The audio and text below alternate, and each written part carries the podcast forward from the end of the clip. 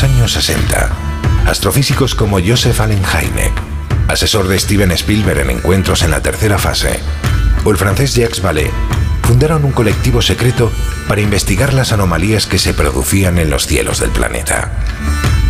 La conclusión a la que llegaron es que la ciencia, en muchos casos, no podía explicar lo que estaba sucediendo.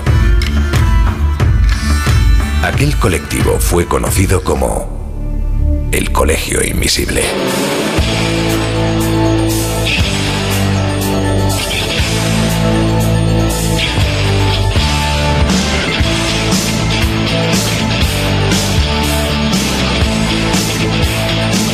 El Colegio Invisible, con Lorenzo Fernández Bueno y Laura Falcó en Onda Cero.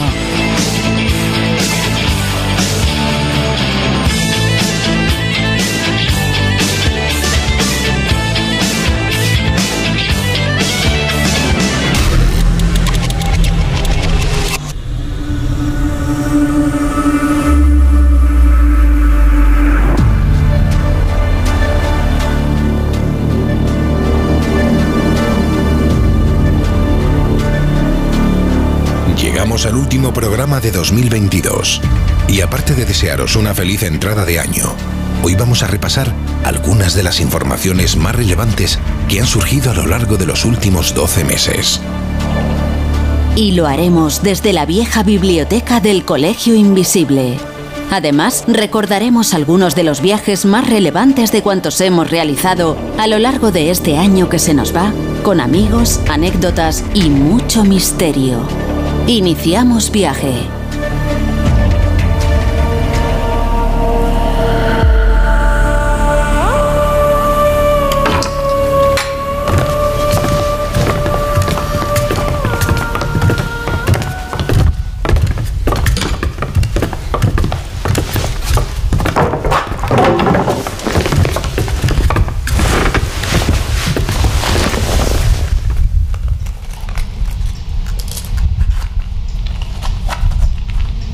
Hola, ¿qué tal? ¿Cómo estáis? Estamos ya afrontando este último programa de 2022. Madre mía, cómo ha pasado el tiempo de rápido. Y como hacemos siempre, porque es tradición ya en el Colegio Invisible, nos hemos venido precisamente a este sitio de aspecto gótico en mitad de un bosque. Pues, pues ya sabéis, estamos en el Colegio Invisible. Y vamos a hacer un programa especial recordando aquellas noticias que ha habido a lo largo del año dentro de los temas que tratamos, las más importantes, las más relevantes o simplemente las que más nos han llamado la atención. Y para ello nos hemos venido aquí a esta biblioteca donde... Oye, qué a gustitos está aquí, ¿no, chicos? Es que la chimenea, qué, qué, qué sabor da, qué, qué olor, qué olor a, a leña, no otra cosa. Bueno, ¿cómo estáis? Hace olor a chasca. Sí, ¿no? No, siempre, las chimeneas siempre dan ese punto acogedor, que se agradece, la verdad.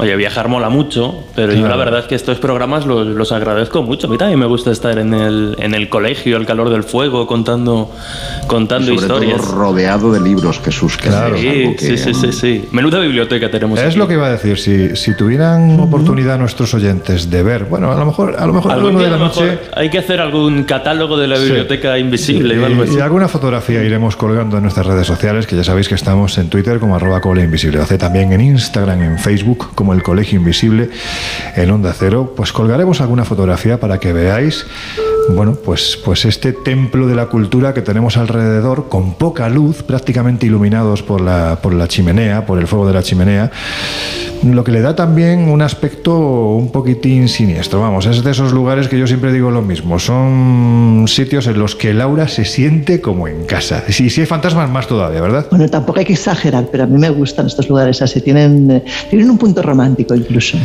Bueno, yo creo que sí es el mejor lugar para, para celebrar ya que nos quedan apenas tres días para terminar este, este año, ¿no? Y, y bueno, pues ya sabéis que es tradición, como decimos, rescatar, ¿no? Algunas de las noticias más importantes que han ocurrido y también los viajes, esos viajes que hemos realizado en estos 12 meses y que a cada uno de nosotros, de una forma u otra, nos ha marcado de manera especial, ¿no? Y claro, si por algo ha estado marcado este 2022, si vamos a las informaciones, Josep, ha sido ni más ni menos que por los ovnis. Bueno, en realidad por los ovnis no sé, pero desde luego han dado mucho que hablar, porque es verdad que han habido muchos fenómenos de los que hemos dado cuenta eh, ocasionalmente a través de los micrófonos del Colegio Invisible de Onda Cero, pero que han protagonizado, por así decirlo, la escandalera más importante desde los últimos 55 años, pues no cabe duda. Y es que el Departamento de Defensa de los Estados Unidos eh, empezaba el año con las expectativas muy altas en lo que se ha dado llamar el proceso de desclasificación o de revelación de eh, documentos oficiales, intentando bajar el estigma de los pilotos que han sido protagonistas indiscutibles de este año 2022, no solamente los militares, también los civiles, con oleadas en, Brasil, en Argentina, en México, en los propios Estados Unidos. Y fíjate lo que pasaba, que eh, a, mitad de año los propios congresistas, el comité eh, que estudia estos eh, fenómenos para, para el Senado de los Estados Unidos, para la Comisión de Inteligencia, le pedía prisas a esa oficina de, de reciente creación, la AARO, que eh, significa Oficina de Resolución de todas las Anomalías. Oye, ¿por qué siempre le ponen unos nombres... Un término muy grandilocuente, ¿no? todas las anomalías. Pero ¿por qué siempre les ponen unos nombres tan, tan fantásticos y además tan, tan poco sonoros? Porque AARO es como, es como UAP pues, pues o FANI, no sé. Veníamos del UAP porque era uh, Task Force, ¿no? pues, pues, algo así. cada vez, cada vez van a más. Y yo creo que son esas dificultades que le gustan a los burócratas poner para eh, dificultar eh, todo, todo este asunto. Pero um, estamos en un momento, yo diría que histórico. Eh, pues eso, a pocas horas de cerrar el año, todavía está esa pelea entre, entre miembros del Pentágono para quienes defienden el relato tradicional que equivale a decir los ovnis no existen, no hemos recuperado tecnología extraterrestre, eh, mm, Roswell es un bluff, a quienes defienden el paradigma contrario, porque si por algo se ha definido este 2022, y esto también ocurre por primera vez en la historia, es por el hecho de que eh, la ciencia, por primera vez, ha metido su naricita eh, con una apertura de miras muy singular, y no me refiero solo a esos 16 miembros de la NASA que estudian esto para crear un protocolo de actuación frente a esta historia, sino a científicos de la talla de Aviloev, de Michio Kaku, de otros grandes divulgadores eh, astrónomos como eh, esta mujer que vive en Noruega y que ha hecho un estudio que desde los años 50 mm. no, no tiene parangón Em, y que mm, vienen a defender la tesis, la posibilidad, porque nadie puede cerrar em, ninguna incógnita, al menos no teniendo un marciano ni teniendo un platillo, em, de que la vida extraterrestre podría haber llegado a la Tierra y no ahora, sino hace muchos años y que estos fenómenos que sorprenden a propios y extraños y que cada vez vemos con mayor frecuencia podrían ser signos precisamente de esas inteligencias que nos visitan en el cosmos. Bueno, nosotros sí tenemos ya la constancia absoluta, como vimos hace apenas dos, dos días, de que el planeta Kepler 452b nos ha mandado una señal al planeta Tierra, por lo tanto está habitado. Bueno, oye, yo creo que, que fue un programa tremendamente divertido. Eh, pedimos, no sé si perdón, a nuestros oyentes por, porque seguramente hubo quien hubiera deseado que hubiera sido así, ¿verdad? Que, que realmente esa señal por fin pues hubiera llegado. Pero en fin, vamos a, a desplazarnos a otro lugar, informativamente hablando, Laura, donde han ocurrido cosas raras, que además está muy de moda por otros motivos, por otros motivos en, en la Italia del siglo XXI, en la Italia actual, y que tiene que ver con Mussolini. No hablamos de política, vamos a dejar la política a un lado, que luego nos tiran jarros de agua. Algo está ocurriendo vinculado a una propiedad de Mussolini, ¿verdad? Pues mira, nos tenemos que ir hasta Villa Carpena, y esto está pues al norte del país, en la región italiana de Emilia-Romagna. Y bueno, el caso es que esta finca pertenecía en su momento a la familia Mussolini, de hecho allí había vivido tanto el dictador como toda su familia y en un momento dado los hijos decidieron vender la finca. El propietario actual, eh, que se llama eh, Morosini, eh, decidió comprarla Sí, no, ya Sí, pasa sí, lo sí, mismo. sí, sí, Morosini es- pienso en moroso, pero Bueno, Sí, bueno, pues eh, oye, es que los habrá que mirar italianos la parecen de lista. cachondeo. O sea, es lo mismo que la Meloni. O sea, es, es- es un chiste. O sea, yo lo siento, pero algunos invitan al cachondeo. Bueno, cortemos el Bueno, la presidente, porque ella, ella quiere, no quiere que sea nombrada presidenta, sino la verdad. presidente Meloni, eh, que parece que tenía alguna figurita de Mussolini en su casa, por eso es por lo que decía anteriormente vinculada a la, a la actualidad política. Bueno, pues independientemente de estos gustos un poco extraños que tiene esta señora, ella decía siempre en sus eh, arengas políticas eh, que ella llegaría a la presidencia con due Meloni. No, no, por eso o por que- Meloni, que por presta Meloni. cachondeo Sí, muchos de esos sí, apellidos, sí. pero bueno. En fin, seguimos, este seguimos con Mussolini y sus fantasmas. Claro, decíamos que que compró la casa se llama Morosini y bueno, la compraron es una pareja. La compraron no tanto para habitarla como un futuro museo. De hecho, incluso han llevado piezas que han comprado en otros sitios pertenecientes al dictador para alimentar ese museo, ¿no? Y según cuentan, la mansión no solamente está habitada por esos recuerdos, sino también está habitada por algo intangible. Cuentan las lenguas del lugar que probablemente pues, el fantasma de Mussolini y de la familia siguen habitando en el lugar y han pasado pues, hechos de diferente calaje que, que han provocado pues, esa especie de alarma conforme pues, la villa continúa habitada. Según cuenta Morosini, él vive junto a su pareja en un edificio colindante porque además no quiere habitar, no quiere dormir en la finca por no molestar a los espíritus, encima son muy considerados. Y el caso es que eh, bueno, dicen que, por ejemplo, que cuando él logró hacerse con el uniforme de Mussolini en una subasta, lo llevó a la mansión, lo extendió sobre la cama del eh, dictador, donde dormía el dictador, de hecho, y según cuentan, eh, bueno, eh, una medium ratificó que en aquel momento precisamente se encontraba el espíritu de Mussolini admirando su antiguo uniforme en el lugar y acto seguido una sombra oscura que identifican como la sombra de Mussolini precisamente apareció reflejada en el espejo del tocador del dormitorio y desde ese momento cuentan que esa sombra se sigue apareciendo de forma constante en ese lugar así que tenemos una finca embrujada pero además embrujada por alguien pues conocido.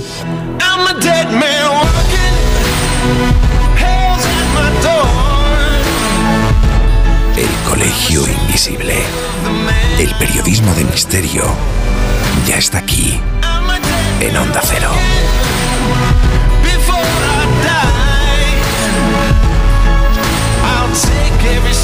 Can into the night and kill till I die.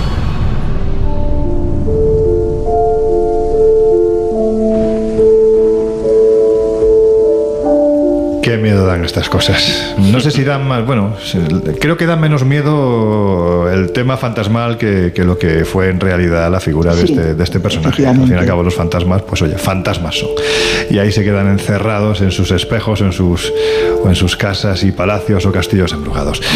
Mm, Jesús, has colocado, porque ya vamos a lanzar la, la primera aventura viajera de este año, has preparado ya las bobinas, Pues ¿Está sí, se, se me olvida de, de- de visita en visita al colegio, Sí, pero ¿no? me he conseguido apañar. Es que este proyector es de los de palanca todavía y, y nos ha costado desplazarlo a la biblioteca porque estaba en la sala de juntas de, de nuestro colegio invisible y aquí como se está, en fin, este año estamos los cuatro muy recogiditos, hace frío, no hay calefacción, pues ya sabéis que hay problemas a nivel internacional y también el colegio invisible es muy grande y para calentarlo tela marinera. Así que nos hemos venido para acá y tenemos esta, esta bobina ya preparada para el proyector que le va a dar Jesús ahora un poco de caña, pero vosotros sabéis, sabéis perfectamente porque sois gente muy culta que a lo largo de la historia ha habido, por ejemplo en España, reyes a los que se les ha puesto el título de pasmaos.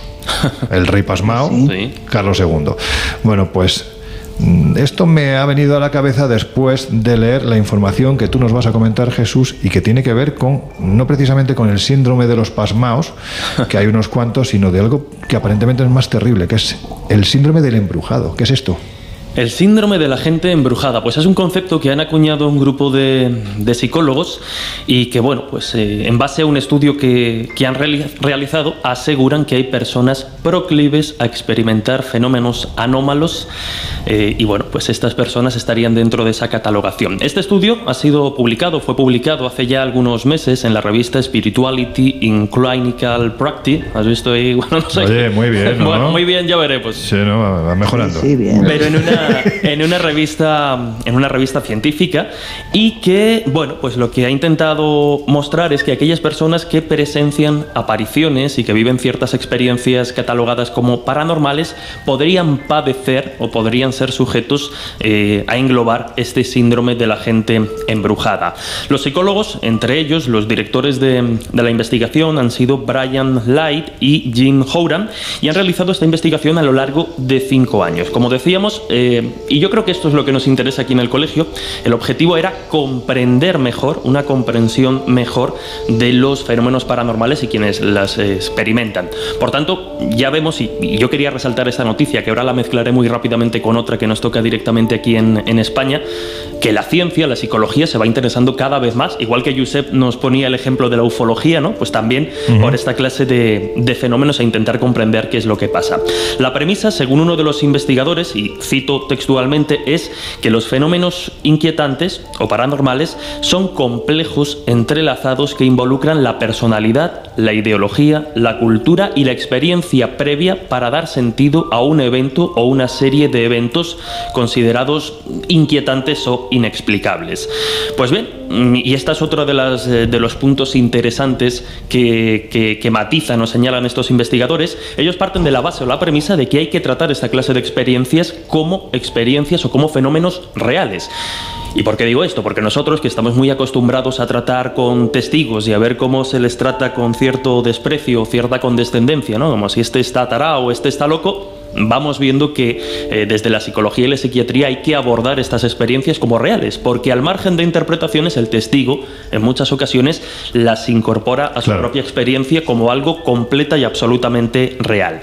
Pues bien, a partir de esta investigación, ellos han propuesto varias características principales que podrían evidenciar, eh, en base a su estudio, la presencia de este síndrome. Y estas características son eh, que una de ellas es estas personas serían capaces de crear una narrativa en torno a experiencias inquietantes, influyendo en la misma su propio pasado, sus creencias y su personalidad. Dos, a su vez, padecerían de angustia y ansiedad, obvio, ante estas apariciones debido a la cercanía y a la espontaneidad de los sucesos. Tres, este malestar aumentaría la probabilidad de que se experimentaran más experiencias anómalas posteriormente. Y cuatro, y por último, las experiencias anómalas, dicen estos investigadores, son contagiosas, por lo que podrían sufrirlas otras.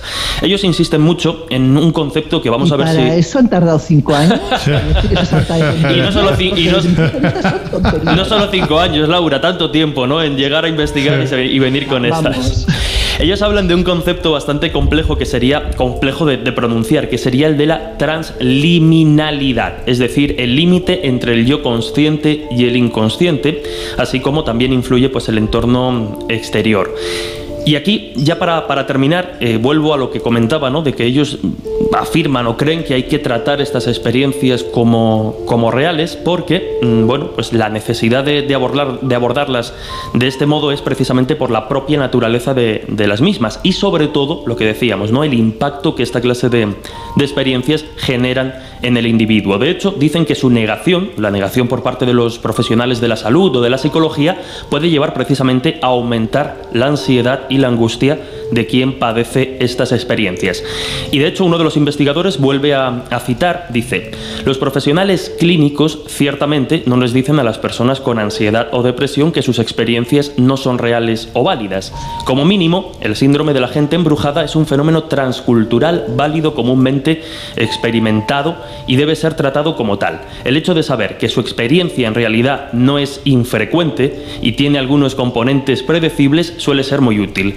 Y ahora me subo un poco precisamente a la, a la crítica que hacía Laura, porque claro, esto que comentan estos investigadores, los que estamos acostumbrados a tratar con testigos, ya sabemos que es normal. De hecho, cuando un testigo de alguna forma es reticente a contarte alguna de sus experiencias, ayuda mucho a hacerle ver que no es único, que, que muchísimas personas sufren y padecen esta clase de, de fenómenos.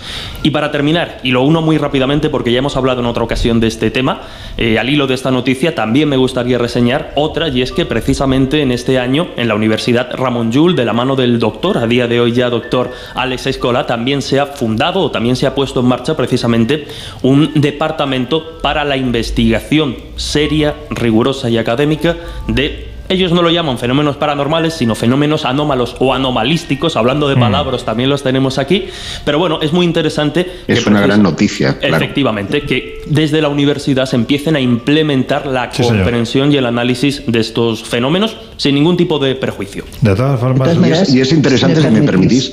Adelante. pero, muy rápido. si me permitís un, no, no, muy rápido, si me, si me permitís un inciso, decir que estas experiencias se remiten, o sea, a la experiencia propia del sujeto es una auténtica estupidez. Porque yo, como vidente, te puedo decir que el 99% de mis experiencias no tienen nada que ver conmigo. Es más, no sé su significado hasta que no las transmito a la persona a la que van dirigidas. Con lo cual me parece una auténtica meme y que hayan estado cinco años para decir eso, sinceramente, A que- o a sea, se dediquen a otra cosa. A que molaría un montón, Laura, que en la casa de esta gente se manifestara un poltergeist tipo Enfield, pero en plan Eh, así radical y a lo. Oye, pues O sea, nadie es- está es exento. Claro, nadie está claro. exento y, y doy ahí el flash. Vosotros sois testigos. En casa han estado pasando últimamente cosas muy, muy, muy extrañas cuando yo estoy libre de pecado. A, a- a- a- Bueno, Pero bueno. más allá de eso, más allá de eso, me parece una gran noticia que sea la universidad quien eh, de alguna manera tutele todas estas cosas, porque en el fondo es la seriedad, la metodología que todos hemos ambicionado siempre y donde tienen que estar precisamente el estudio serio de estos fenómenos. Pues sí, señor. Así que desde aquí le damos la enhorabuena al doctor Escolá por esta iniciativa, a la que por supuesto haremos un seguimiento para ver hacia dónde va y qué derrotero sigue. Pero, a ver, tú tienes ya las manos preparadas para darle Venga, al cacharrito, venga, ¿no? venga, a ver si no la pues, lío. pues venga, vamos al primer viaje, Laura. Mm, ¿Cuál es ese sitio al que hemos ido este año que has dicho, ¡buah! Repetiría, no solo por el lugar, sino por la historia misma que tiene. Bueno, yo creo que es predecible, es decir, a mí siempre he dicho que soy una gran fan de México, me encanta todo, me encanta la cultura, me encantan las caterinas, me encanta incluso la comida, eh, me gusta mucho su cultura, su religión, su mezcla de creencias, me parece un lugar fascinante y, y dentro del país además hay muchos enclaves y muchos lugares muy diferentes que, que demuestran esa especie de mezcla cultural que tienen, ¿no? O sea, te puedes ir desde un San Juan Chamula eh, con todo lo primitivo y, au- y auténtico que es, viendo pues sus rituales, viendo su mercado donde venden las cosas más inverosímiles. Sea, me recordó en cierta manera los antiguos puestos del oeste donde te vendían eh, una- un, producto que saber lo que contiene para limpiar los intestinos y todos los órganos vitales. O sea, Alguno, alguno dices, hace falta Dios eso. me libre de probarlo, ¿sabes? Pero bueno, eh, tienes eso y eso lo puedes contrastar pues con una isla de las muñecas, que es absolutamente el tema de la superstición, de las creencias, de la leyenda, o lo puedes contrastar pues con cosas mucho más históricas, como por ejemplo pues puede ser eh, las pirámides mayas y aztecas, ¿no? O sea, es una mezcla tan bestial de todo tipo de elementos que yo creo que solamente por, por ver esa mezcla vale la pena. Fue un viaje tremendamente único y auténtico en el que os contamos precisamente cosas como estas. Jesús, dale a la palanca. Venga, voy. Obligación es regresar para, para agradecérselo. ¿Alguno o alguna de los que estáis aquí le habéis hecho alguna petición? Yo sí. ¿No? Sí, veo por ahí que alguien dice que sí. Si se concede, ya sabéis, tenéis que volver, ¿no? Pero no es mal sitio para volver. ¿Tú sí? Yo sí. Y bueno, te voy a preguntar No qué le se dijiste, puede decir. pero es obligación. Juan, esto de los muñecos, tú estuviste allí, eh, no sé si conocías el sitio, creo que no habías estado nunca. Es otro tipo de espiritualidad, ¿no? Porque la gente cree en estos lugares, cree en este caso en la Agustinica y creen en la posibilidad de que si tú le pides algo te lo conceda. Eh, yo también le pedí a la ¿Le Agustinica. pediste? ¿Y qué le Sí, pediste? no me acuerdo. Salud, hombre, hay que pedirle No, no, salud no, siempre. no me acuerdo, no me acuerdo. Eso es lo peor de todo. Ahora que lo, que lo dijiste, Memoria, estaba lo pensando. pediste es memoria. Sí, para, para ver qué es, el- qué es lo que le tengo que traer para cuando vuelva la próxima vez. No obstante, México cree en todo. México tiene una santidad impresionante y tiene a todos los santos desarrollados y donde no son unos, son otros. Por lo tanto, basta con que en México aparezca una cosa determinada que puede justificar el pedir, el creer, el esperar, para que ahí esté el mexicano a la espera. Fíjate, estás hablando de apariciones marianas, es decir, nos metemos en el ámbito más religioso, pero es cierto que, como tú dices, México cree en casi todo, y ese casi todo engloba lo bueno, lo menos bueno y lo chunguísimo, es decir, lo malo y muy malo. Y si hay un lugar donde la gente acude especialmente a comprar todo tipo de productos, bien para curarse, bien para potenciar, pues, el, en fin, ciertos problemillas que pueden tener especialmente los, los hombres, pero también para comprar elementos con la intención de matar. Laura, ese es el mercado de hechicería más grande del mundo, el mercado de Sonora. Pues sí, efectivamente. Yo creo que la creencia de implorar a los entes, a los espíritus, al mal o al bien, por la salud o a veces por el egoísmo, por intentar conseguir eh, beneficio económico o todo tipo de, de cosas, las más eh, variopintas que nos podamos imaginar, ha existido desde el albor de los tiempos. ¿no? Digamos que, por ejemplo, incluso en, regiones como en Perú, en el Valle de Supe, eh, se invocaba a los demonios para que actuasen cuando era necesario. A los Allí- supay. Efectivamente. Allí los chamanes eh, que trabajaban el sendero de la mano izquierda, la magia negra, aseguran que es eh, extraño que quien maneja este tipo de energías consiga superar los 45. Y es que, en el fondo, cuando juegas con fuego te quemas.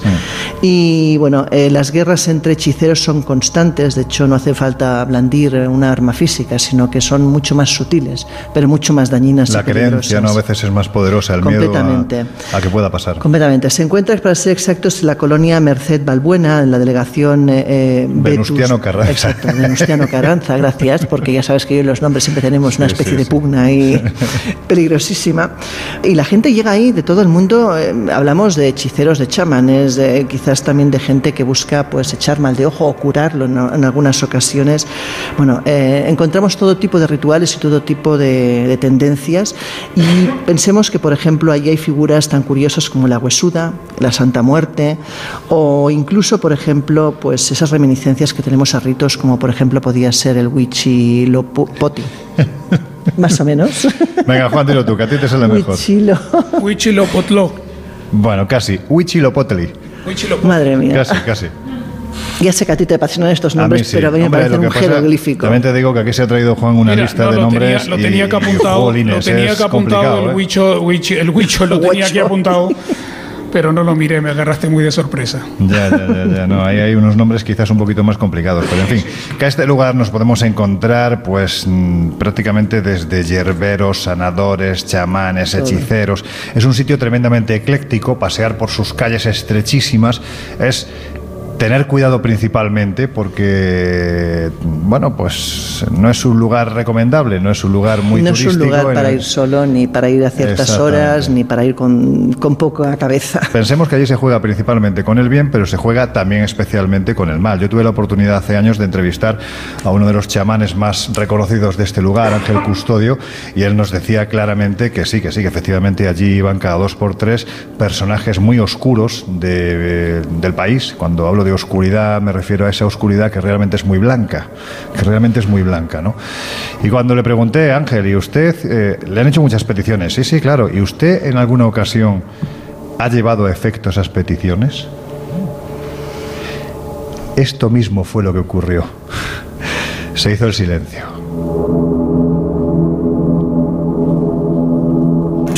El Mictlán, la tierra de los muertos, Mictlán de Cutli, la diosa del... excelente, ¿verdad? Será porque hay muchos mosquitos.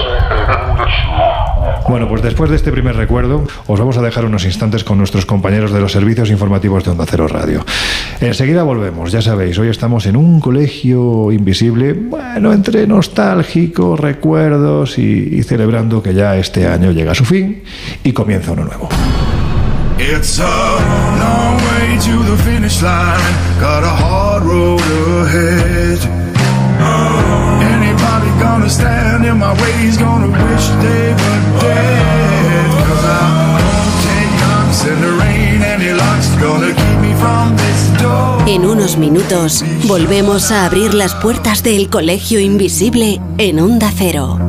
I'm gonna light like fire. I'm coming down like rain. I'm gonna break down barriers.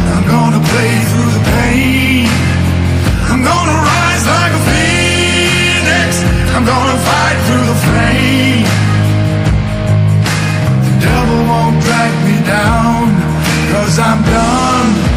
I'm all done playing games.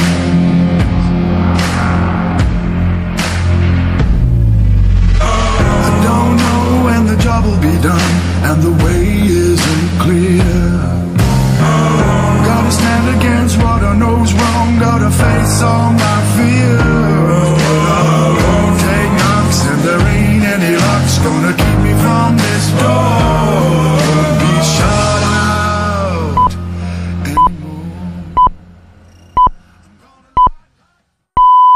Son las dos, es la una en Canarias.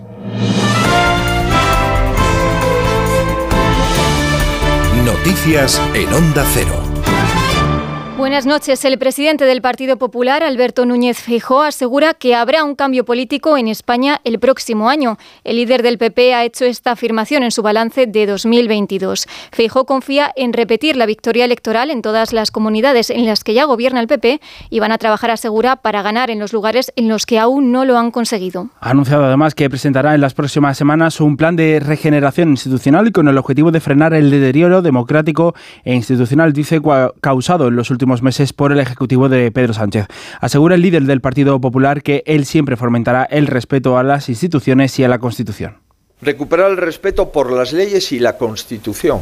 Recuperar el respeto por la palabra dada, para que los ciudadanos sepan a qué atenerse y no acudir a unas elecciones sabiendo que le vamos a mentir a todos los ciudadanos para conseguir su voto.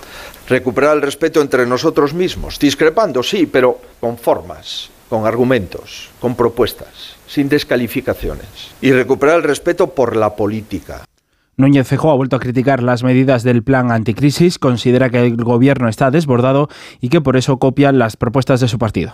En su comparecencia, el presidente del PP también se ha referido a los magistrados propuestos por el Ejecutivo al Tribunal Constitucional. Feijó considera que los nombramientos de Juan Carlos Campo y Laura Díez son partidistas y van en contra de la independencia y la despolitización de la justicia. Todo ello en un día en el que el Constitucional ha admitido por unanimidad a los cuatro juristas, los propuestos por el Gobierno y los otros dos por el Poder Judicial. El pleno ha sido un trámite de 20 minutos. El acuerdo comunicará ahora a la Casa del Rey que decidirá cuándo se llevan a cabo los nombramientos en el Palacio de la Zarzuela. Tras este, acto, tras este acto, les quiera uno en la sede del Constitucional, donde el presidente cesante, Pedro González Trevijano, impondrá las medallas a los nuevos magistrados y ofrecerá un discurso de despedida. En ese momento, y de forma automática e interina, se convertirá en presidente el magistrado de más edad, César Enríquez, encargado de convocar el pleno, del que saldrá el nuevo presidente del Constitucional.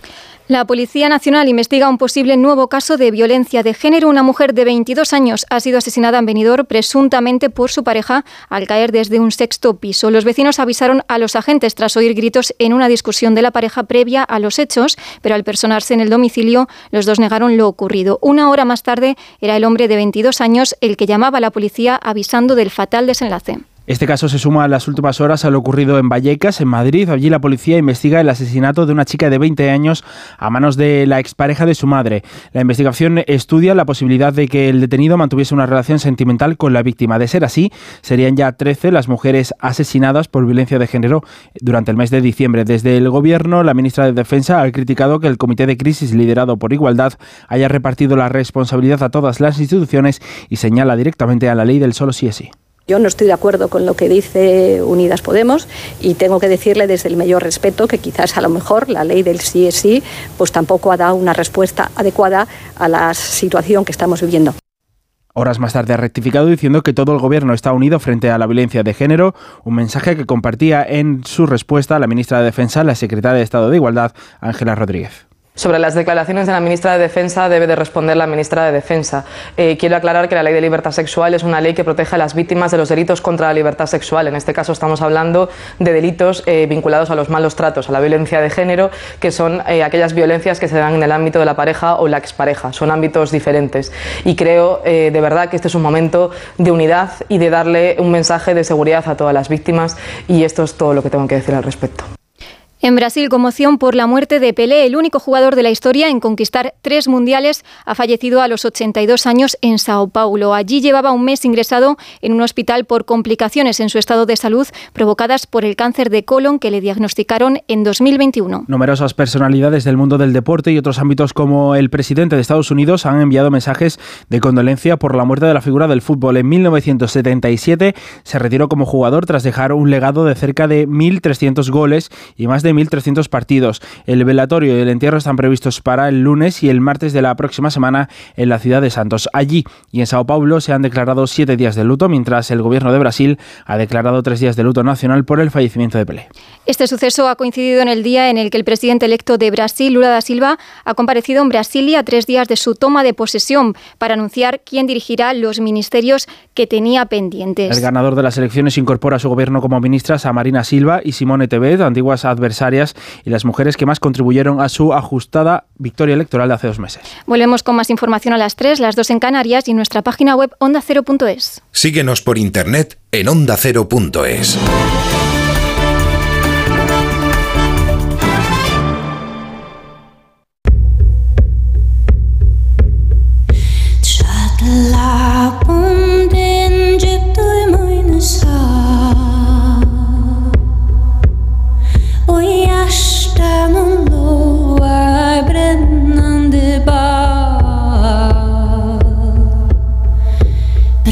Has entrado en el Colegio Invisible con Laura Falcó y Lorenzo Fernández Bueno.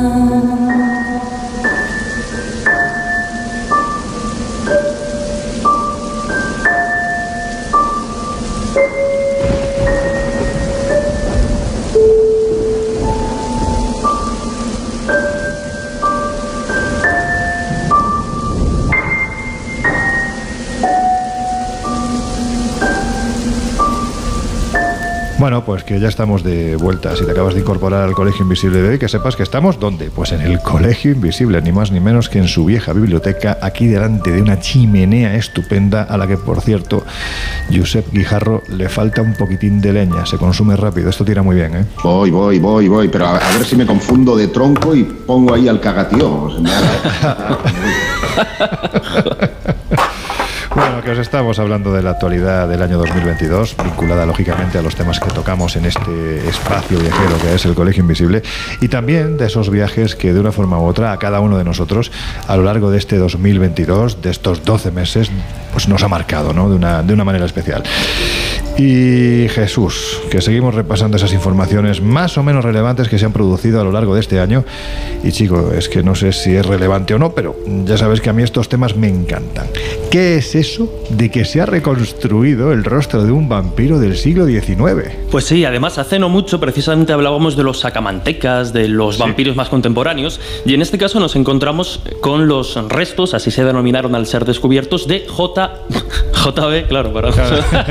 es un vampiro borracho. ¿no? JB 55, que en realidad era un granjero de Connecticut al que, eh, bueno, pues en el siglo XIX, precisamente por padecer la tuberculosis, fue acusado de ser un vampiro y por tanto fue enterrado según las costumbres de la época para evitar que se levantara de su tumba y evitara, pues, eh, evitar que chupara la, la sangre a los, a los vivos. Pues bien, como digo, cuando se encontraron los restos de este personaje, alguien había colocado los huesos de sus brazos y sus tibias cruzados sobre su pecho formando una X, Mm. como tantos otros enterramientos. Pues bien, esta era precisamente la peculiar forma que en el siglo XIX tenían de enterrar a la gente que era considerada por diferentes motivos, en este caso en concreto por la tuberculosis, peligrosos vampiros.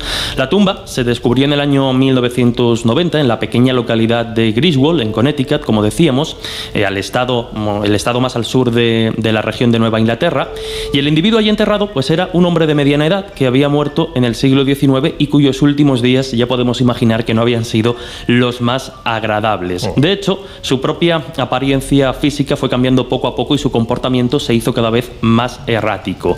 Y aquí ya vamos viendo los síntomas que en aquel momento pues fueron interpretados como de que este hombre podía ser un vampiro porque debido a la tuberculosis su piel fue adquiriendo un color amarillo pálido, sus ojos se fueron enrojeciendo, se fueron hinchando, en la comisura de los labios aparecían manchas eh, de sangre debido a la, a la recurrente tos.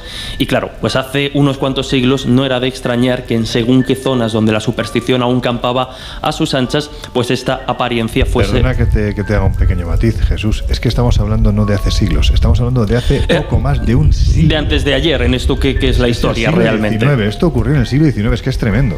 Pues sí. Y como decimos, pues no era de extrañar que estos síntomas o esta apariencia fuera confundida o fuera interpretada como la presencia de un auténtico y temeroso vampiro. Terrible vampiro, mejor dicho.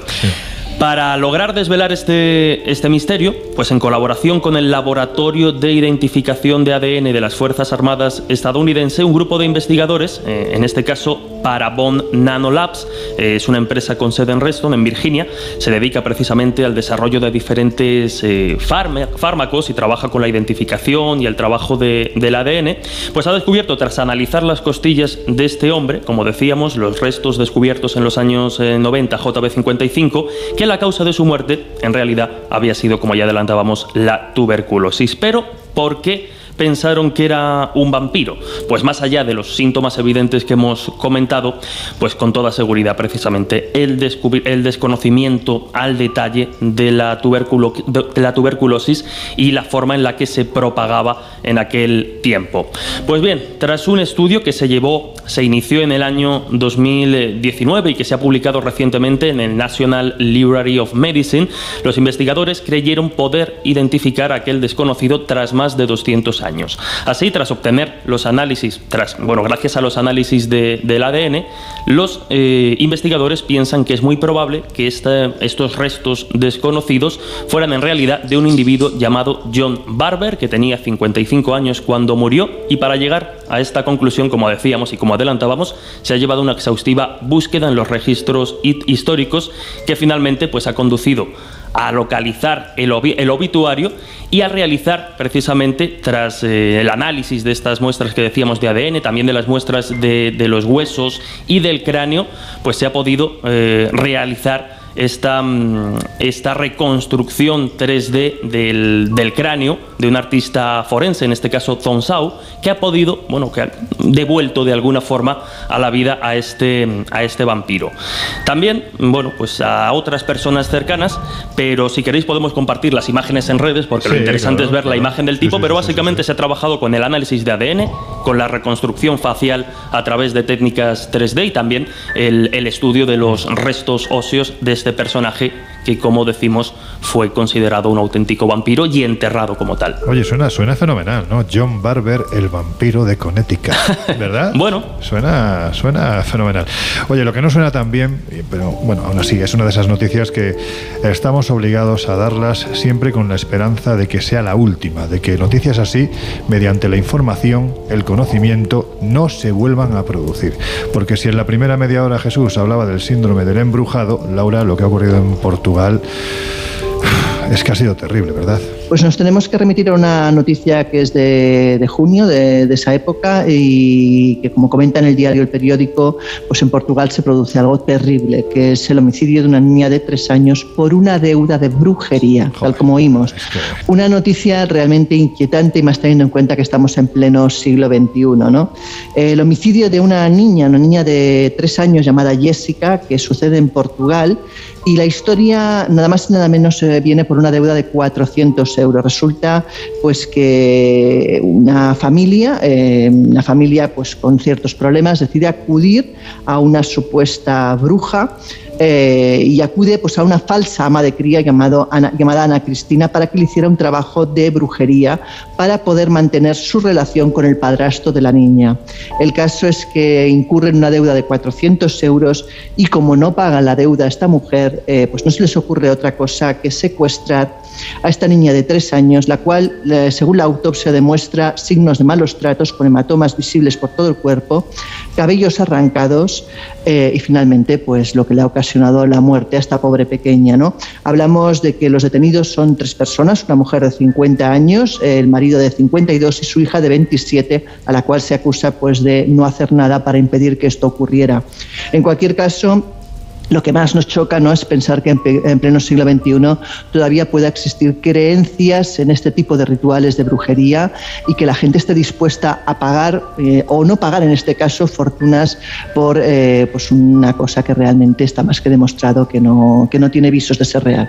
Claro, es que fíjate, decías tú que esto del vampiro del siglo XIX no hacía tanto y al final la superstición Sí, sí, sí, sí, sobrevive, se adapta y seguimos viviendo no con vampiros, sino con brujas o brujos u otros seres, eh, casos de, de este tipo. Es terrible. La verdad es que es terrible. Lo cual hace eh, valer esa frase de mi querido amigo ya difunto, por desgracia, eh, Bertrand Mejes, folclorista, que decía que la tecnología del siglo XXI no había logrado eclipsar ese sentimiento de sagrado ¿no? que busca uno en las eh, tradiciones y las supersticiones. Y este ejemplo es, eh, bien vamos, que viene como anillo al dedo. Bueno, en este caso yo creo que el titular sería 400 euros es lo que vale la vida de una niña de tres años. Es terrible.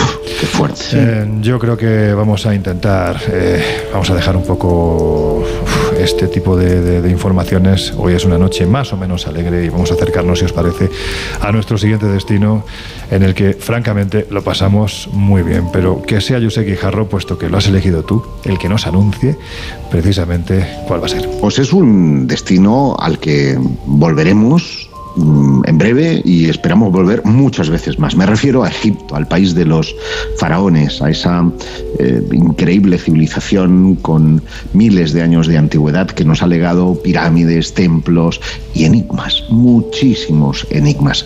Y este año tuvimos oportunidad además de hacer un directo desde un lugar tan emblemático como tener de escenario precisamente el Valle de los Reyes, al otro lado del Nilo, en el lado eh, oriental.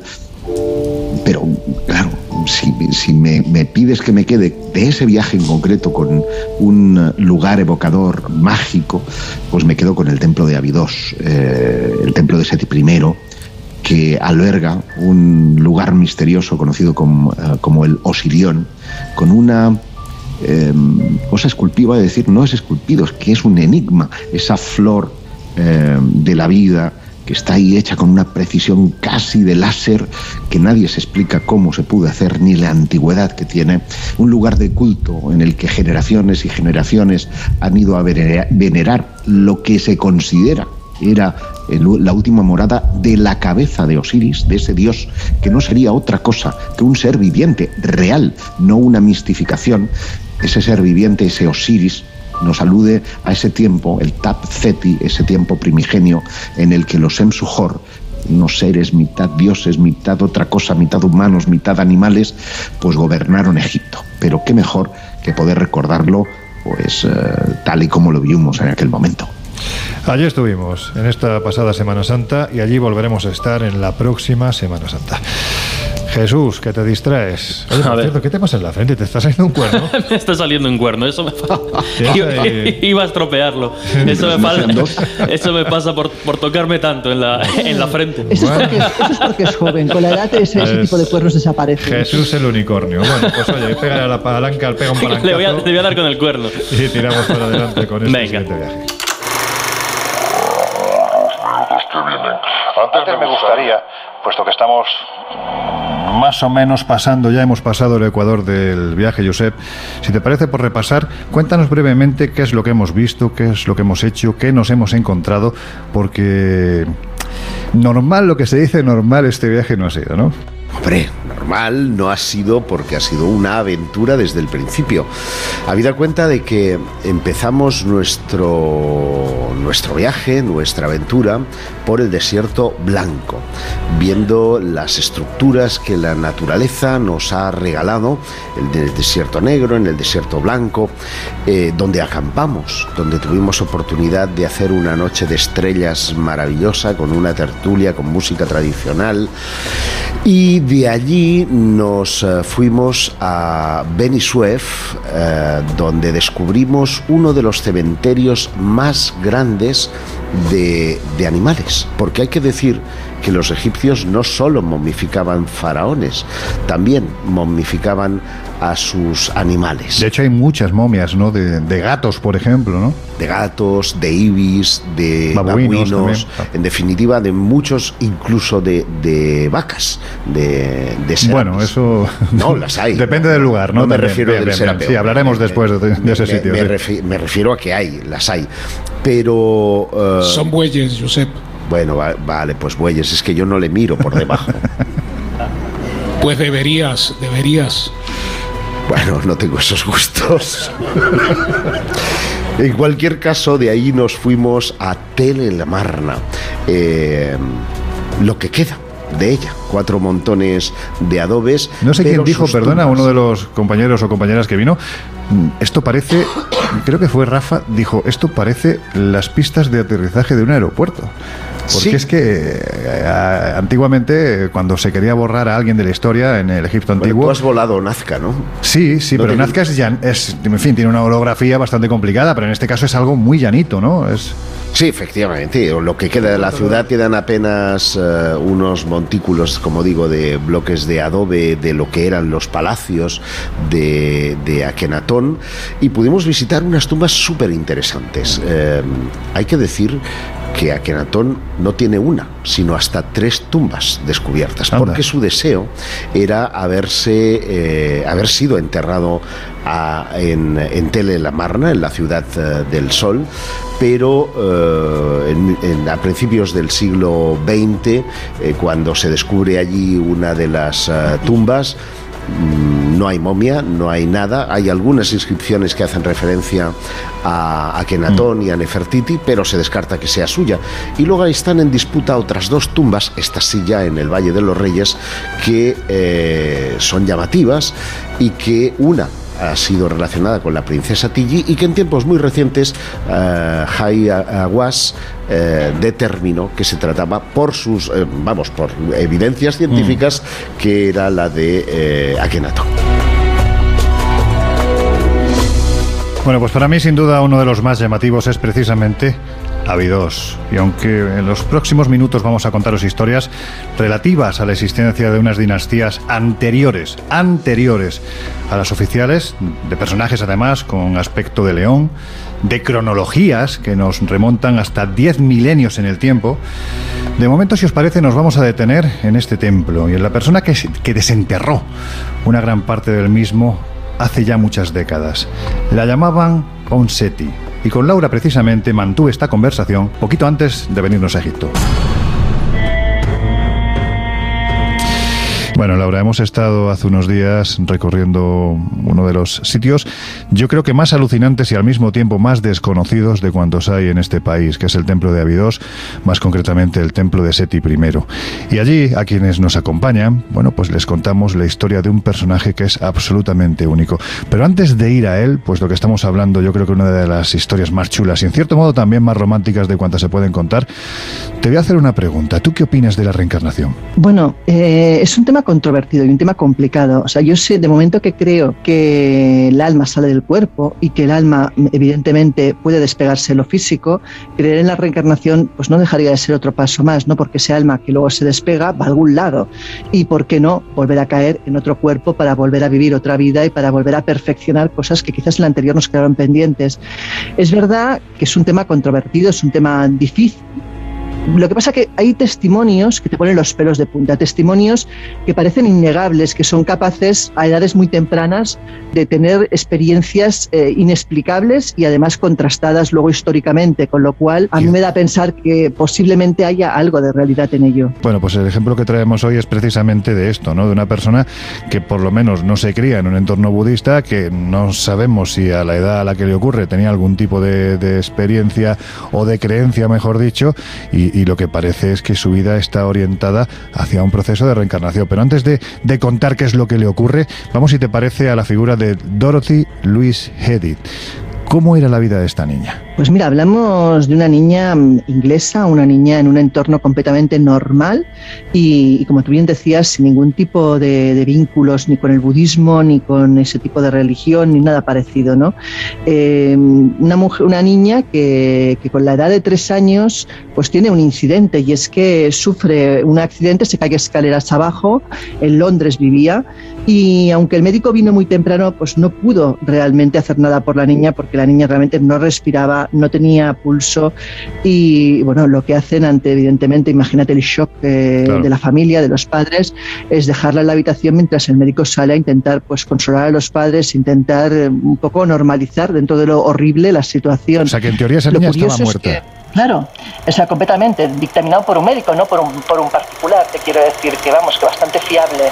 Además estamos hablando de una persona que nació en el año 1900.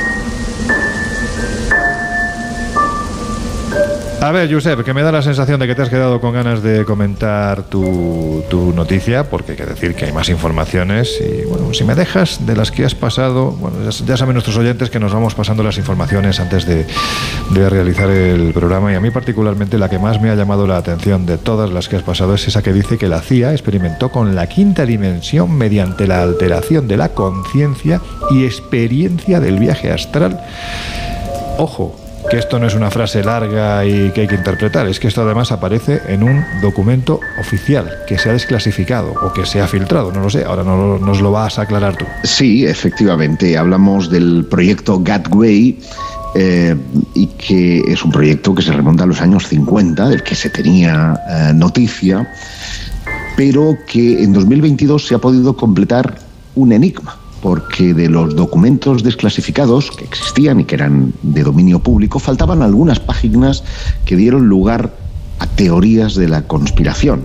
Pero ese informe, que hace referencia a que la agencia, mm, la CIA, la agencia de inteligencia de los Estados Unidos, creía que los humanos podían viajar a través del espacio y el tiempo un- usando esa técnica que llaman eh, Gateway. Eh, la Gateway Experience detallaba un entrenamiento diseñado para concentrar la salida de ondas cerebrales con el propósito de alterar la conciencia y escapar de esas limitaciones que nos da el tiempo y el espacio. ¿A vosotros qué os suena? ¿Qué musiquita os suena con todo esto? El viaje astral, ¿no? Claro, claro. Pues eso es lo que ha estado haciendo a espaldas de la opinión pública eh, con ese eh, documento titulado Análisis y asignación del proceso Gateway, redactado en 1983 por el teniente coronel del ejército de Estados Unidos, Wayne McDonnell, y que con la ayuda técnica de otro ingeniero biomédico israelí, pues eh, diseñaron una investigación psíquica en toda regla para desarrollar, no le llaman viaje astral, le llaman visión remota. Y vamos, es cuando una persona es capaz de ver eventos reales que se están desarrollando físicamente en otro lugar. Y según la CIA, algunos usos prácticos de esta técnica eh, eran convertir la energía para curar el cuerpo, inclusive para viajar a través del espacio y tiempo y para acceder a información de eventuales enemigos. Tú te puedes viajar, ver dónde está un silo de misiles. Bueno, de hecho, eso es lo que intentaron en la Segunda Guerra Mundial, el tema de la visión remota. Efectivamente, de- de- nace de ahí precisamente, ¿no? Pero este análisis, que fue desclasificado en 2003, faltaba, como he dicho, una página, la página 25. Y eh, eh, esas otras ocho, 28 páginas que habían quedado, súper densas, muy difíciles de explicar en un programa de radio, habla de viajes astrales, señala que deberían estar preparados las personas para reaccionar ante posibles encuentros con formas de energía e inteligencia extracorpóreas, es decir, que dan por hecho que existen eh, algo así como espíritus ¿no? en, el, en, el, en el mundo invisible, y la creación de soldados psíquicos para llevar a cabo misiones de visión remota en las distintas regiones del mundo. Pero como digo, la, faltaba la página 25 y este fue el santo grial no solo de eh, quienes aspiraban a poder hacer eh, viajes astrales o proyecciones astrales, sino también a los de las teorías de la conspiración. ¿Qué contendría esa página que, eh, a pesar de invocar esa ley que a mí tanto me gusta porque es muy sexual, la FOIA, la Freedom of Information Joder. Act, nunca se dio? Pues resultó, resultó que la página estaba en posesión de una institución privada, el Instituto Monroe, que tiene delegación además en, en Madrid y que están, su trabajo se basa en las enseñanzas de un tipo que trabajó para la CIA en los años 50, que se llama Robert Monroe y que fue fundador de esta organización. Este ejecutivo publicitario que presentó evidencias de sus, eh, vamos a llamarles viajes astrales, los desarrollaba gracias a em, sonidos monoaurales, van pasando de una orejita a otra, de luces, eh, ese juego de luces y, y de sonidos propiciaba la salida del cuerpo y bueno, eh, ahí ese documento se ha encontrado ahora en un granero sin que haya sido examinado durante décadas.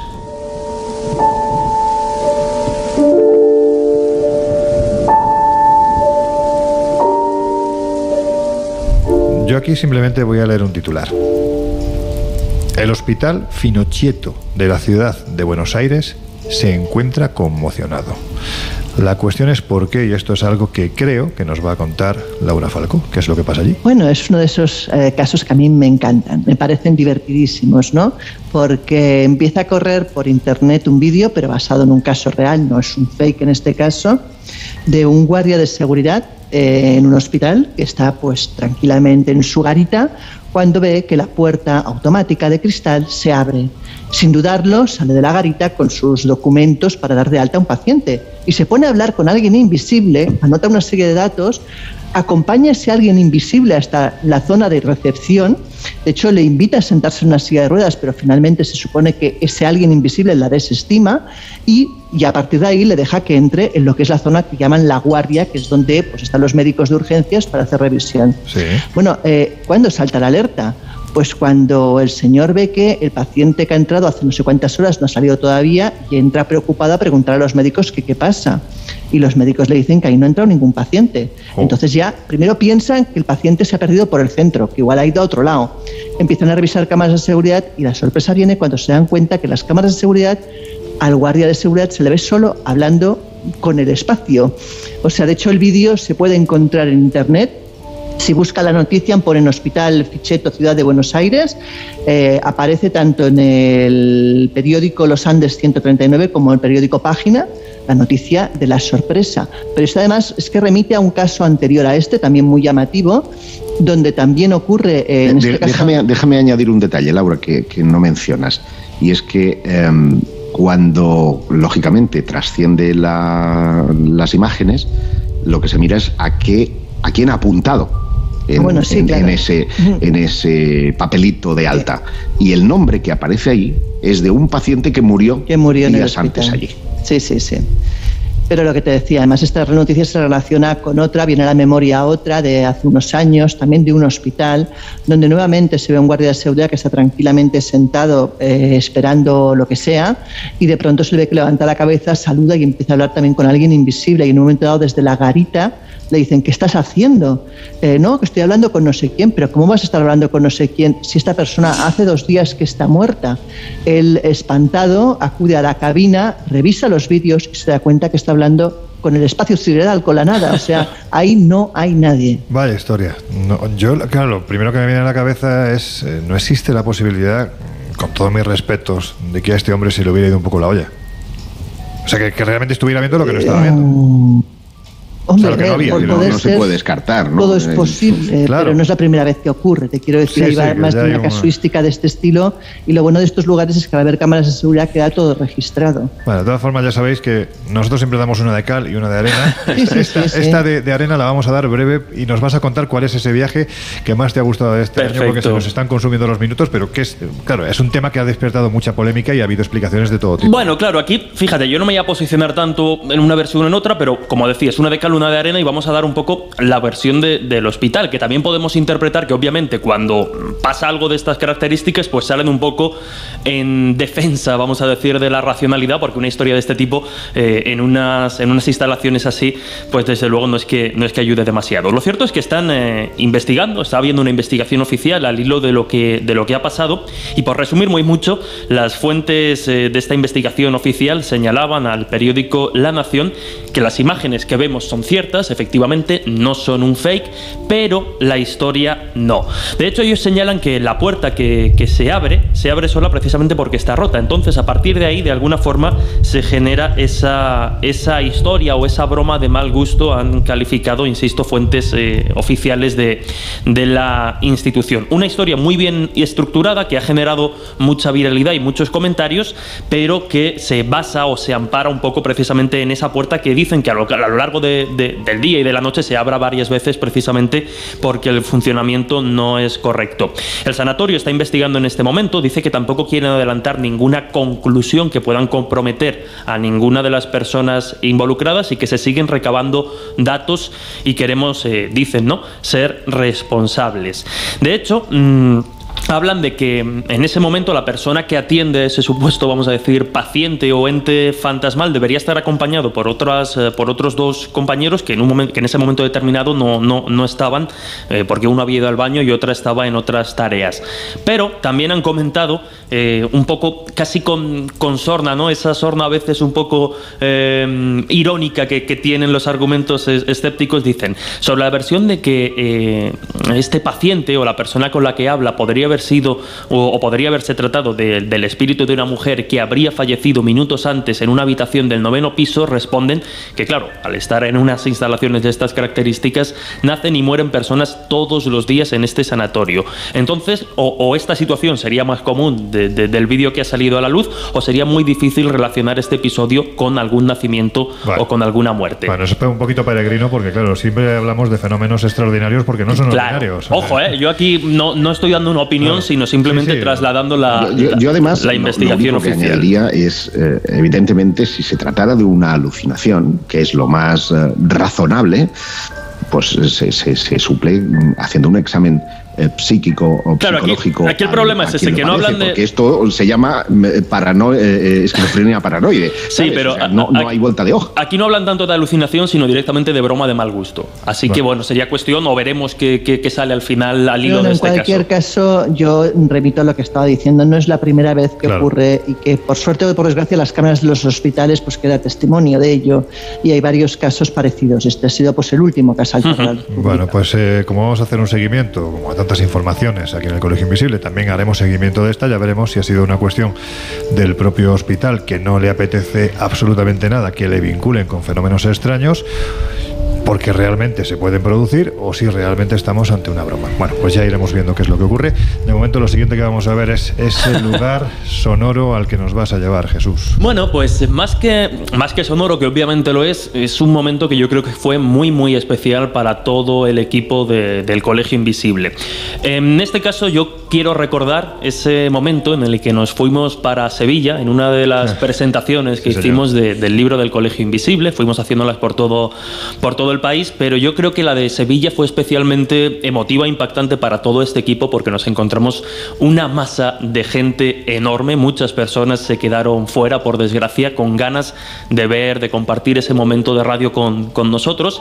Y más allá de ese momento tan particular, pues oye, como a mí me gusta que, que me den caña, yo en ese, en ese programa en particular en el que hablamos de casas encantadas, entre otras muchas cosas, pues me vi ahí rodeado de, de- de- de- de un buen grupo de compañeros poniendo, eh, bueno, pues eh, sucesos y experiencias sobre la mesa y tratando... Amenazado, reconócelo. Me sentí, me sentí, sí, sí, sí. Ahí me sentí un poquito sí, acongojado. Menos mal que tenía fe de Padial, que, que en muchas ocasiones se venía también un poco de, de- de mi parte. Pero bueno, insisto, ¿no? Ese momento, sobre todo por lo, por lo especial, pues ha sido uno de los que, de los que me quedo o recuerdo de este año. Sevilla, volveremos. Allí la verdad es que estuvimos muy a gusto, bueno, como prácticamente en todos los lugares donde hemos estado a lo largo de, de este año haciendo el Colegio Invisible cara a todos vosotros. Y la verdad es que Sevilla fue tremendamente especial y por supuesto, repito, que volveremos. También ese libro que presentábamos es, sí, queridos Reyes Magos, es un buen regalo, precisamente para Reyes Magos. El Colegio Invisible, ya sabéis que está en la, de los promoción. libros. En la esfera de los libros. Bueno, pues ya está, que ahora le doy yo la palanca, tú te Venga, relajas, va. venga, ve, pégale. Abrimos hoy las puertas del Colegio Invisible desde un sitio que os aseguro que, como diría un reconocido torero, nos hace estar muy a gustito. Estamos en el Círculo Mercantil de Sevilla acompañados de, madre mía, un montonazo de invisibles a los que ahora mismo damos la bienvenida. Gracias por estar con nosotros.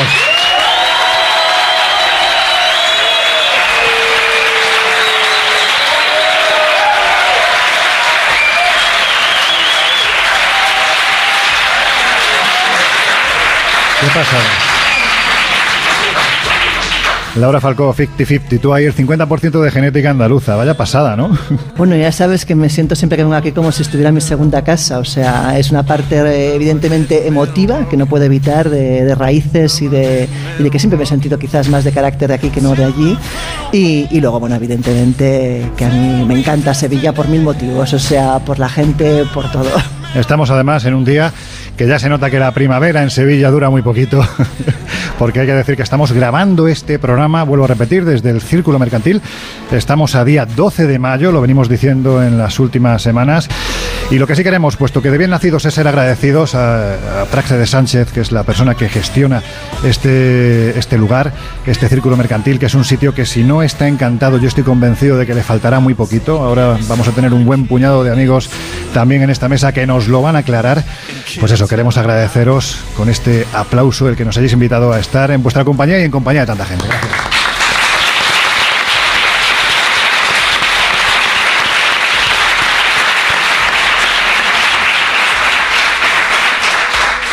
Jesús Ortega.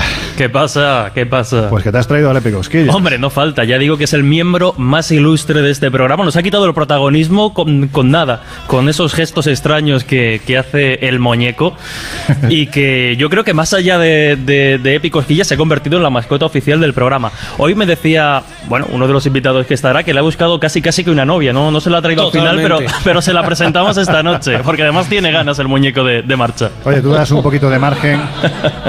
Cuando se mueve, se mueve muy raro. ¿eh? Yo Se mueve digo raro, que tiene un movimiento raro. muy obsceno, pero en fin, lo han podido comprobar los amigos y las amigas que están aquí con nosotros. Oye, brevemente, hoy vamos a hablar de un tema, vuelvo a repetir, con dos compañeros que llevan mucho tiempo siguiendo la pista de este tipo de, de fenómenos, vamos a decirlo así. Mm, ¿Tú das un poquito de margen a la posibilidad de que realmente haya casas encantadas? Bueno, el, concepto como tal de casa encantada es un concepto que pertenece a la bibliografía puramente parapsicológica. eh, tiene unos conceptos muy claros, los vamos a ir desarrollando en los próximos minutos, pero ya sabéis que es un casi un mantra al que, al que yo suelo al que yo suelo sumarme mucho y es aquello de que a pesar del sano escepticismo que intentamos mostrar en los micrófonos de- del Colegio Invisible, yo le tengo un respeto casi casi reverencial a lo que es la palabra paranormal. Pero a pesar de que exista ese respeto, también abrimos, como no, la puerta a la posibilidad que efectivamente pasen cosas extrañas que a día de hoy se escapen a nuestra comprensión. Quién sabe en unos años. El termómetro del escéptico está ahora mismo en 39 grados. Hoy, hoy, bueno, hoy me veo, me veo, me veo muy, muy superado. No sé Sí, yo ¿no? si el escepticismo hoy estará tan, tan sobre la mesa. Bueno, la cuarta pata y no por ello la menos importante de esta mesa, que es el Colegio Invisible. Guijarro, ¿cómo andas? Pues con las patas. Eh, Bueno, ya estamos. Mira, por citar a otro torero, estoy impresionado.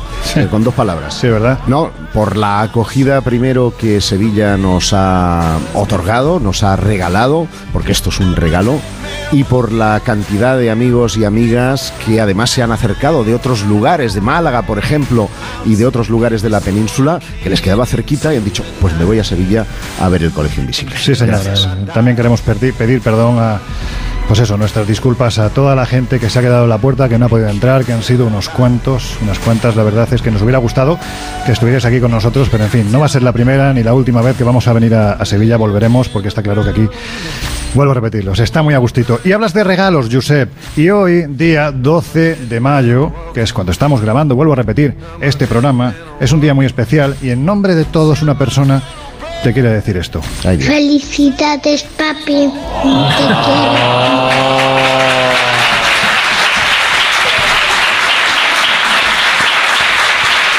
Este es un golpe al hígado.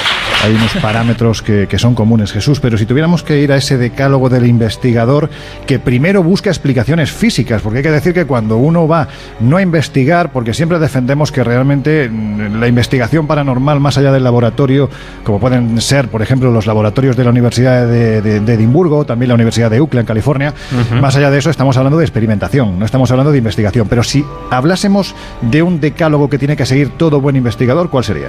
Bueno, la, la palabra, como bien decías, eh, investigador o investigación, quizá quede un pelín grande porque en ocasiones, por desgracia, no contamos con los medios o el apoyo adecuado para abordar realmente una investigación eh, en condiciones que nos pueda dar claves de qué sucede en esa casa. Pero quizás sí que recomendando algunos tips que dirían los, los modernos, ya sabéis que yo soy un poco viejo joven, eh, para el periodista, para el curioso, para el divulgador que de repente incluso le llega un testimonio de que algo extraño está pasando en una casa, podríamos comentar varias cuestiones. Y yo creo que, que conforme vayamos comentando historias, casos, viendo fenómenos que pueden producirse en el hogar, eh, iremos desarrollando quizá algunos de estos puntos.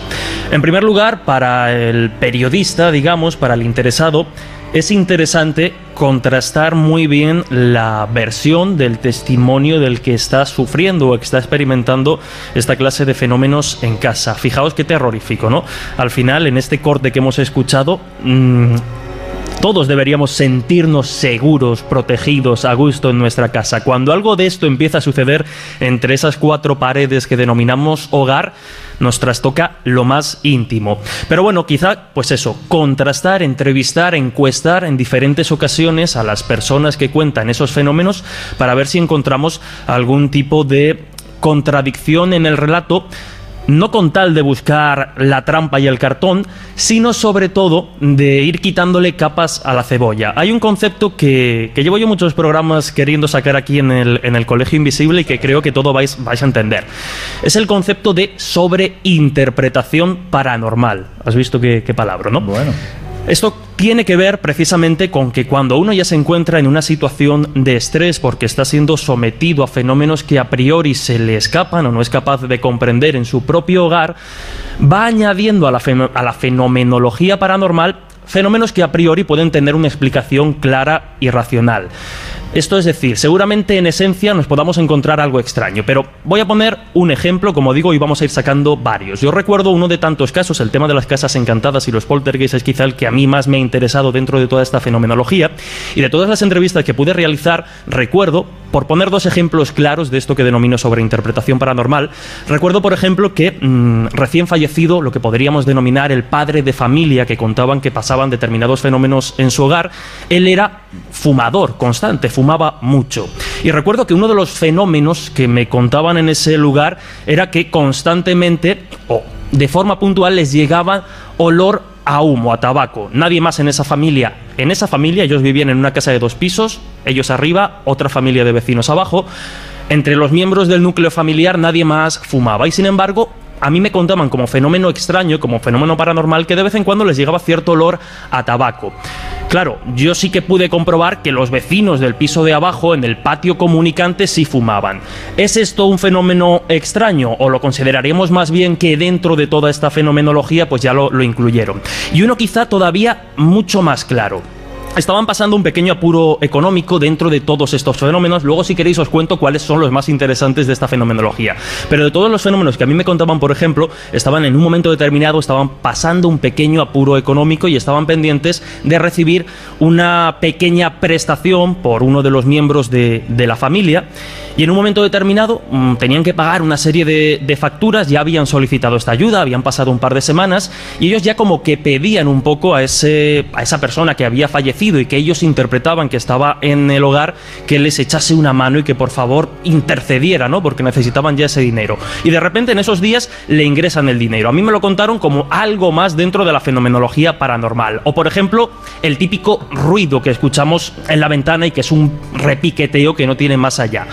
Con esto como vemos, es eh, lo que tiene que ver precisamente con que cuando ya estamos en un ambiente o en un grado de sugestionabilidad alto dentro de esos fenómenos que se nos escapan, empezamos a sumar fenómenos que a priori no deberían ser interpretados como eh, paranormales. Y muy rápidamente, eh, quizá importante, luego iremos desarrollando más. Ahora a día de hoy ya no se hace tanto porque normalmente esta clase de fenómenos se afrontan de forma individual o en grupos más o menos Bueno, y Lorenzo, nos quedas tú porque nos cuentes eh, tu viaje favorito. O sea, ¿a qué lugar volverías? Bueno, mi noticia no te interesa, ¿no? Ay, perdona. bueno, pues empieza por la noticia, como voy a quieras. Ser, voy a ser muy breve, porque para mí ya sabéis que hace ya muchos años que estoy muy, muy obsesionado. Yo cuando me gusta algo me obsesiono realmente con todo lo que tiene que ver con el espacio, la exploración espacial, la llegada del hombre a Marte, el convertirnos ¿no? en una civilización eh, multiplanetaria, me parece que es fascinante. Y para mí uno de los, aunque no tenga mucho que ver con el misterio, aunque tiene que ver con el misterio de la humanidad. Hasta dónde somos capaces de, llegar cuando hacemos cosas buenas. Para mí me quedo con ese, por fin, lanzamiento de la nave Artemis, que va a ser la primera de las tres que en estos próximos tres años van a incursionar en el espacio. Primero con esta que se ha ido completamente vacía, no hay seres humanos. El año que viene poniendo en órbita a varios astronautas y ya en 2025 llegando de nuevo a pisar la Luna. Vamos a ver cómo el hombre vuelve a pisar la Luna con una tecnología que no tiene absolutamente nada que ver con aquella del año 69. Por lo tanto, el hecho de que esto sea un paso previo para llegar a colonizar el planeta Marte a mí me parece flipante. Y si me quedo con un viaje es precisamente el viaje que hicimos en el capítulo 135 del Colegio Invisible. Lo titulamos Humanidad extraterrestre, las claves de los apocalipsis que vienen. Y en ese capítulo viajamos ni más ni menos que a Marte. Lo hicimos además de la mano de la fantástica gente de la empresa Astroland. Nos metimos en una cueva en Cantabria donde se están desarrollando los experimentos multidisciplinares desde el punto de vista puramente científico en lo que podría ser la primera colonia marciana. Se sabe que si se llega, que se va a llegar, porque es una cuestión de dinero, tecnología ya tenemos, eh, el hombre se va a tener que asentar como especie dentro de los túneles de lava. El exterior de Marte todavía es muy complicado para vivir. Y en este lugar de Cantabria, en esta cueva maravillosa, se están realizando precisamente esas experimentaciones a tiempo real y como posiblemente van a ser eh, pues en un futuro no así que me quedo con ese con ese programa y, y bueno pues pégale la palanca Jesús venga tipo, ¿no? La idea es esquivar ese fin del mundo, ser los únicos supervivientes, pero antes, si te parece, hablaremos de ello. Prefiero que antes, eh, además, viendo la situación actual, ¿no? Eh, da la sensación de que hay un colectivo de personas muy particular que han vuelto a estar de nuevo, eh, como dicen los periodistas de raza, en la palestra informativa. Estamos hablando de un colectivo internacional y muy potente, no sé hasta qué punto muy desequilibrado o no, esto no los vas a decir tú, ahí te dejo el marrón a ti. Pero ¿quiénes son los Preppers y cómo surge este movimiento? Bueno, como, como bien dices, hay muchos y por todo el mundo. Entonces, bueno, pues hay gente que sí que llega al límite quizá de lo que podríamos considerar casi casi locura o obsesión y gente que se lo toma con más calma. Pero básicamente para ponernos en situación, estos Preppers es un concepto que viene del inglés, que tiene que ver con la preparación o la supervivencia y aquí los traduciríamos un poco, los entenderíamos como prepa o, insisto, ¿no? Mm, supervivientes, gente que se prepara de las más diversas formas en función de su economía, en función también de su grado de, obsesión, para bueno, pues un posible colapso mundial en sus más variadas formas, desde bueno, pues una perturbación o un derrumbe del orden social y político hasta algo más eh, propiamente físico como pueda ser pues un meteorito como hemos estado comentando, un colapso eh, mundial debido al cambio climático, en fin, hay insisto, múltiples formas de prepararse para el fin del mundo que cada uno, cada cual interprete que puede venir. En cualquier caso, sí que se interpreta que, bueno, pues eh, ante determinadas circunstancias, una buena preparación, una buena nevera de alguna forma llena, pues puede eh, evitarnos mucho sufrimiento. Como digo, mm, básicamente ellos hacen hincapié en la autosuficiencia, en el almacenamiento de suministros y también en la adquisición de conocimientos y técnicas de supervivencia. Y también de armas, ¿no? También de armas, tengo entendido. Efectivamente, y es quizá uno de los aspectos más, más polémicos porque parece ser, sobre todo en Estados Unidos, donde bueno, pues la, la tenencia de armas ya sabemos cómo, cómo está, que muchos lo utilizan de alguna forma como ex- excusa para, bueno, pues comprar armas con la excusa de que si viene el fin del mundo han de estar preparados y hacerse un arsenal de lo más inquietante. Ya estamos hablando de que en los últimos años parece que han recibido argumentos de sobra para, bueno, de una forma u otra, sustentar sus teorías, ¿no? Entre otras cosas, el COVID, mega tsunamis, megaterremotos, mega huracanes, ahora la guerra de Putin con Ucrania, que parece que está Claro. despertando también a Turquía con contra Grecia, China contra Estados Unidos, en fin, da la sensación de, la, de que la cuestión internacional está bastante, bastante convulsa. Pero en fin, esto es lo que están haciendo algunos, que desde nuestro punto de vista es muy respetable, aunque dé la sensación a veces de que alguien se deja abiertas las puertas del manicomio. Sí me gustaría... Fíjate que el, el- el asunto que a mí me llama la atención de los argumentos que ha propuesto Jesús y de los que seguramente podríamos debatir mucho, es que quienes eh, tienen posibilidad de hacer algo, tampoco hacen, porque la sociedad actual está instalada en lo que podríamos denominar un presentismo. Es decir, vivimos hoy y vivimos a tope, que es una herencia del sistema capitalista de... Pero no es solo eso, Josep. El Sí, problema, pero si me ponte- refiero que ponte la nadie, cabeza- nadie planea cosas Claro, pero es que a- ponte en la cabeza, ponte en la cabeza de los políticos, ¿vale? Hmm. Yo a veces lo he pensado. Hablas del calentamiento global, ¿Quién pone el, quién pone el cascabel al gato? Es decir, el problema no somos los países entre comillas llamados desarrollados. El problema es que los que más se ensucian, los que más generan probablemente ese calentamiento global son, son lugares donde no vas a poder acceder de ninguna manera. Por ejemplo, India y China. Entonces es más fácil mirar al otro lado que afrontar el verdadero problema. Bueno, también date cuenta que en su momento Estados Unidos, que es una de las potencias más importantes, la superpotencia mundial, se salió literalmente del protocolo de Kioto. Es decir, se pasó por el forro con Trump, se pasó por el forro toda la contaminación y lo que está provocando el cambio climático. además es una trampa, porque si tú quieres contaminar más, compras a un país menos contaminante y eh, pues, has pagado la cuota de contaminación. Es una absurdidad, porque en el fondo de lo que se trata no es de pagar por poder consumir, sino de lo que se trata es de que todos podamos sobrevivir. En el fondo lo decía Ray Bradbury, ¿os acordáis en el famoso Ruido de Trueno, esa novela en la que uno pisa una mariposita en un viaje al, al pasado y ve transformado todo su mundo? Bueno, la reflexión que hace es que el futuro debe prevenirse y construirse más que predecirse. Y ahora no hay nadie que construya futuro, porque vivimos instalados en un eterno Pero en cualquier caso, yo creo que la pregunta a hacernos también es otra. Es decir, o sea, ¿a qué precio quiere uno sobrevivir?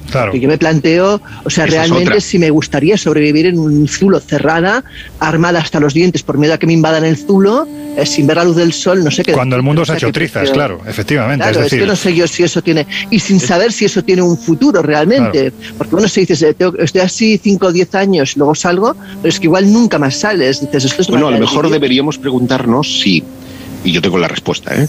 si eh, El profeta, todas estas iniciativas de la inteligencia artificial, de eh, el transhumanismo, es decir, el volcado de la conciencia a máquinas, etcétera, no es sino para que las mentes que tienen pasta puedan escapar de ese futuro aciago que Uh, se eso es una conspiración muy conspiracionista. ¿eh? Josep, ¿de qué manera? O sea, ¿tú quieres sobrevivir siendo un pendrive en una máquina? ¿No sé decir? Yo no, yo no, a mí me gusta el sexo, me gusta disfrutarlo, Bueno, no pues quiero yo ser... y comer, y, y vivir, y ver el sol, y no, te quiero decir, o sea, a ver. Bueno, estamos hablando, si os parece, por reconducir un poco el tema, eh, estamos hablando al fin y al cabo de- del instinto de supervivencia, ¿no? Que, que- que puede llegar incluso a hacer enloquecer a la gente, ¿no? Hemos visto lo que nos comenta Jesús de los preppers.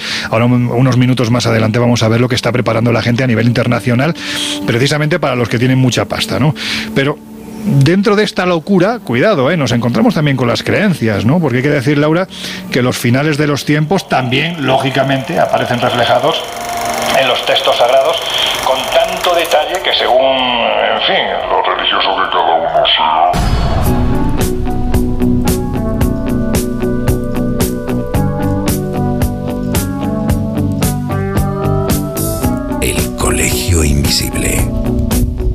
Fernández Bueno y Laura Falcó.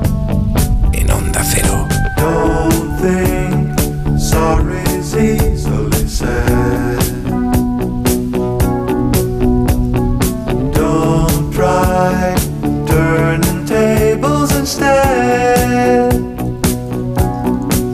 Bueno, pues ha llegado ya el momento de la despedida. Yo creo que hoy no, no son necesarias conclusiones, sino más bien buenos deseos, porque estamos a punto de finalizar el año y me da la sensación de que este equipo que formamos el Colegio Invisible, lo que tenemos que hacer llegados a este punto es agradecer la, bueno, pues la fidelidad que nuestros y nuestras queridas invisibles han tenido a lo largo de este año y siguen teniendo.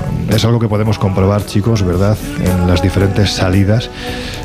Porque es que flipamos. Así que, bueno, pues yo creo que lo que tenemos que decir es gracias y, y que esta salida de año sea fantástica y la entrada todavía mejor, ¿verdad? Por supuesto, y además, eh, como decías, es sorprendente. Yo creo que no, no- no llegamos a ser realmente conscientes hasta que nos encontramos con la gente, ¿no?